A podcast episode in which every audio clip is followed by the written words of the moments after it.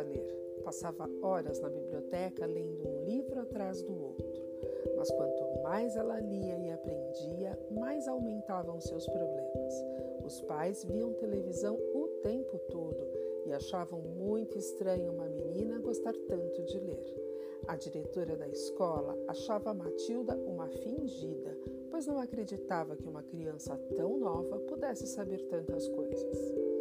A história de Matilda até que poderia ser triste, mas Roald Dahl conta as coisas de um jeito tão absurdo e exagerado, inventa tantas travessuras e aventuras malucas que tudo acaba ficando engraçado.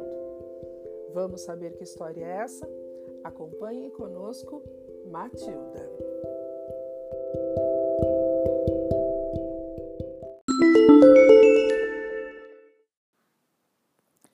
Capítulo 1 A leitora de livros. Os pais e as mães são engraçados. Mesmo quando o filho é a maior pestinha que se pode imaginar, continuam achando que ele é maravilhoso.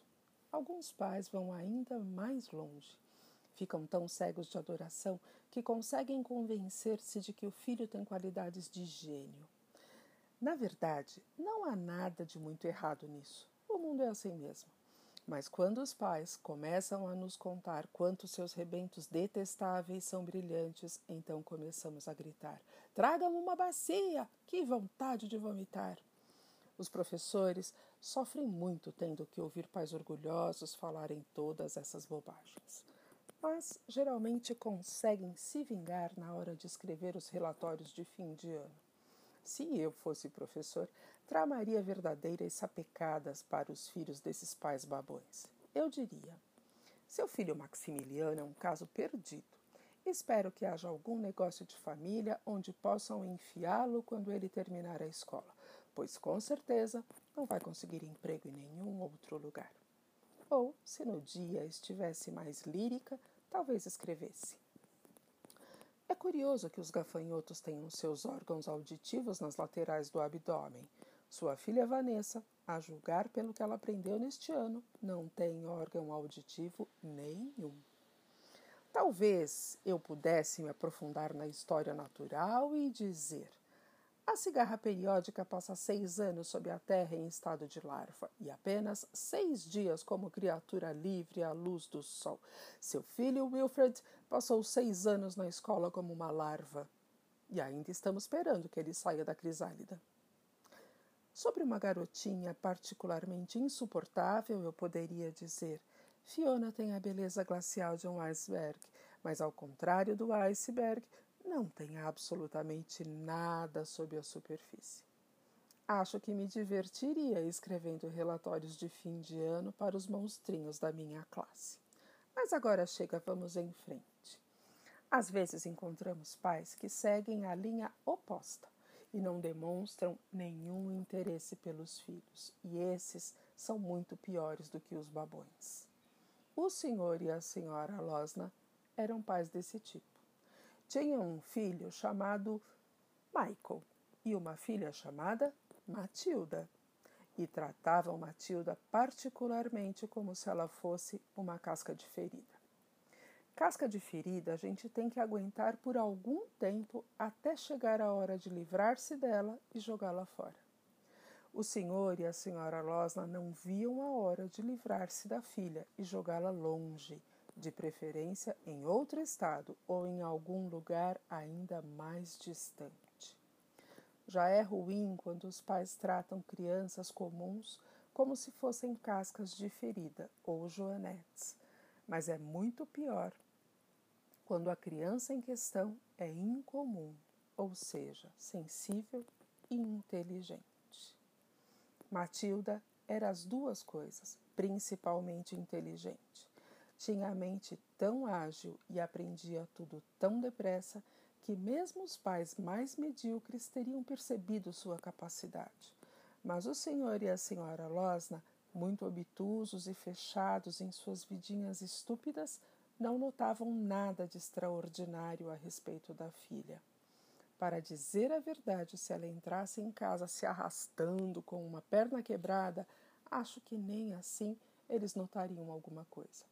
O irmão de Matilda, Michael, era um menino perfeitamente normal, mas a irmã, como eu disse, era de espantar. Com um ano e meio, ela falava com perfeição e conhecia tantas palavras quanto a maioria dos adultos. Os pais, em vez de aplaudi-la, diziam que ela era uma tagarela barulhenta e que menininhas eram para ser vistas e não ouvidas. Aos três anos, Matilda já tinha aprendido a ler, sozinha, observando jornais e revistas que encontrava pela casa. Com quatro anos, conseguia ler rápida e corretamente e começou naturalmente a se interessar avidamente por livros. O único livro que havia em casa, tão em sua casa tão esclarecida, era de sua mãe e se chamava Cozinha sem Mistérios. Depois de ler o livro de ponta a ponta e decorar todas as receitas, Matilda quis alguma coisa mais interessante. Papai, será que você pode me comprar um livro? Ela pediu. Um livro? O pai se espantou. Para que você quer um livro? Para ler, papai. Mas a televisão. Compramos uma TV linda de 12 polegadas e você vem me pedir um livro? Você anda muito cheia de vontades, menina. Quase todas as tardes Matilda ficava sozinha em casa. O irmão, cinco anos mais velho do que ela, ia para a escola. O pai ia para o trabalho e a mãe saía para jogar bingo numa cidade a 12 quilômetros de distância. A senhora Losna era viciada em bingo e jogava cinco tardes por semana. Aquela tarde, depois que seu pai se recusou a lhe comprar um livro, Matilda saiu sozinha e foi até a biblioteca pública da pequena cidade onde morava. Ao chegar, foi falar com a bibliotecária, a senhora Phelps. Perguntou se podia sentar-se um pouco para ler um livro. A senhora Phelps, apesar de ficar meio surpresa em ver chegar uma menina tão pequena sem a companhia de um dos pais, disse-lhe que ficasse à vontade. Por favor, onde estão os livros infantis? Matilda perguntou. Estão ali naquelas estantes mais baixas, a senhora Phelps a orientou. Quer que eu ajude você a encontrar um bem bonito com muitas figuras? Não, obrigada, Matilda disse. Acho que consigo me arranjar sozinha. Desse dia em diante, todas as tardes, logo depois que a mãe saía para o bingo, Matilda ia até a biblioteca. Era uma caminhada de apenas dez minutos, e assim lhe sobravam duas horas gloriosas para ficar sentada em silêncio, sozinha, num canto tranquilo, devorando um livro atrás do outro. Depois de ler todos os livros infantis que havia na biblioteca, ela passou a percorrer as estantes em busca de alguma outra coisa. A senhora Phelps, que a observara fascinada durante as últimas semanas, levantou-se e foi falar com ela. Posso ajudá-la, Matilda? Estou pensando no que posso ler agora, Matilda disse. Terminei todos os livros infantis. Quer dizer que você já viu todas as figuras? Vi, mas também li os livros. A senhora Phelps olhou para Matilda lá de cima e Matilda olhou para ela lá de baixo. Achei alguns muito ruins, Matilda continuou, mas outros são ótimos.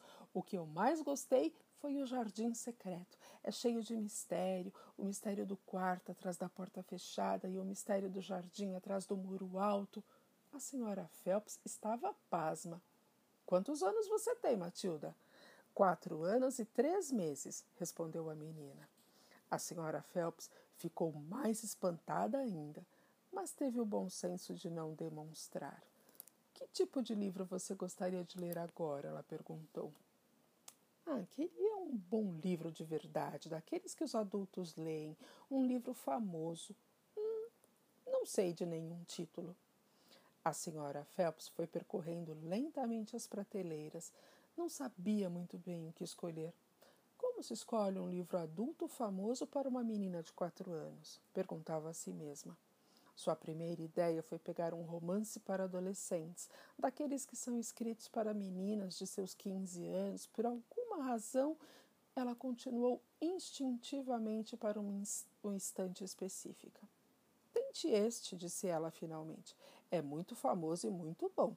Se for longo demais para você, é só falar comigo que eu procuro algum outro mais curto e um pouco mais fácil. Grandes Esperanças, Matilda leu, de Charles Dickens. Hum, eu gostaria muito de tentar ler este. Acho que estou ficando louca, a senhora Phelps pensou. Mas para Matilda, ela disse: Claro, tente mesmo. Nas tardes que se seguiram, a senhora Phelps não conseguia tirar os olhos daquela garotinha que ficava sentada horas e horas na poltrona do fundo da sala com o livro aberto no colo. O livro era muito pesado para Matilda segurá-lo levantado. Então ela o apoiava no colo e se inclinava para a frente para conseguir ler. Era estranho ver aquela pessoinha de cabelos escuros, cujos pés nem alcançavam o chão, sentada ali, totalmente absorvida pelas maravilhosas aventuras de Pip e da velha senhora Havisham, com sua casa cheia de teias de aranha e pela magia que Dickens, o grande contador de histórias, tecera com suas palavras. O único movimento que a leitora fazia era erguer a mão de tempos em tempos para virar uma página. A senhora Phelps sempre ficava triste quando chegava a hora de atravessar a sala e dizer: são dez para cinco, Matilda. Durante a primeira semana das visitas de Matilda, a senhora Phelps lhe perguntara: Sua mãe traz você até aqui e depois a leva para casa? Minha mãe vai jogar bingo em Aylesbury todas as tardes, Matilda respondera. Ela não sabe que eu venho aqui. Mas isso não está certo. Acho melhor você pedir permissão a ela. Prefiro não fazer isso. Ela não me incentiva a ler livros, nem meu pai. Mas o que eles esperam que você fique fazendo a tarde inteira em uma casa vazia? Hum, eles acham que eu fico à toa só assistindo televisão. Ah, sei. A senhora Phelps ficou preocupada com a segurança da menina andando sozinha pela rua movimentada, mas resolveu não interferir. Uma semana depois, Matilda havia terminado Grandes Esperanças, que naquela edição tinha 411 páginas. Adorei, ela disse para a senhora Phelps. Dickens escreveu outros livros? Muitos, informou a senhora Phelps, estupefata. Quer que eu escolha outro para você? Durante os seis meses seguintes, sob o olhar atento e solidário da senhora Phelps, Matilda leu os seguintes livros: Nicholas Nickleby, de Charles Dickens, Oliver Twist, de Charles Dickens, Jane Eyre, de Charlotte Brontë, Orgulho e Preconceito, de Jane Austen, Tess, de Thomas Hardy, King, de Rudyard Kipling, O Homem Invisível, de H.G. Wells, O Velho e o Mar, de Ernest Hemingway, O Som e a Fúria, de William Faulkner, as Vinhas da Ira, de John Steinbeck, Os Bons Companheiros, de J.B. Priestley, O Condenado, de Graham Greene, A Revolução dos Bichos, de George Orwell. Era uma lista impressionante. E a senhora Phelps estava cada vez mais admirada e entusiasmada, mas talvez fosse bom ela controlar sua empolgação. Qualquer outra pessoa observar aquela criança ficaria tentada a fazer o maior alarde e espalhar o assunto por toda a cidade. Mas não a senhora Phelps. Ela era uma pessoa que só cuidava do que era da sua conta e que havia aprendido que raramente valia a pena se meter na vida dos filhos dos outros. Hemingway diz muita coisa que eu não entendo, Matilda comentou com ela, principalmente sobre homens e mulheres. Mas eu adorei assim mesmo. O jeito que ele tem de contar as coisas me faz sentir como se eu estivesse ali, vendo tudo acontecer. Um bom escritor sempre fará você sentir isso, disse a senhora Phelps. E não se preocupe com os trechos que você não entender. Recoste-se na cadeira e deixe as palavras fluírem em você como música. Vou fazer isso. Você sabia que bibliotecas públicas como esta emprestam os livros para as pessoas lerem em casa? disse a senhora Phelps. Eu não sabia. Será que eu poderia fazer isso? perguntou a menina. Claro, a senhora Phelps garantiu. Depois que você escolher o livro que deseja, traga-o para mim. Vou preencher uma ficha e você pode ficar com ele por duas semanas. Se quiser, pode levar mais de um. A partir de então, Matilda passou a ir à biblioteca apenas uma vez por semana para devolver os livros que terminara de ler e retirar outros. Seu pequeno quarto de dormir tornou-se sua sala de leitura. Quase todas as tardes ela se sentava para ler, frequentemente com uma caneca de chocolate a seu lado. Matilda não tinha tamanho para alcançar as coisas na cozinha, mas ela guardava um caixotinho lá fora e, quando precisava, ia buscá-lo para subir nele e pegar o que queria. O que ela mais fazia era chocolate quente. Primeiro, punha o leite numa panela, esquentava-o no fogão e depois misturava o chocolate. Era gostoso levar uma bebida quente para o quarto e deixá-la a seu lado enquanto lia quietinha durante a tarde na casa vazia. Os livros a transportavam para, a transportavam para mundos novos e a apresentavam a pessoas diferentes que viviam vidas incríveis. Matilda navegou em veleiros antigos com Joseph Conrad, foi para a Índia com Ernest Hemingway e para a Índia foi para a África com Ernest Hemingway e para a Índia com Rudyard Kipling. Viajou pelo mundo todo sentada em seu quartinho numa cidadezinha inglesa.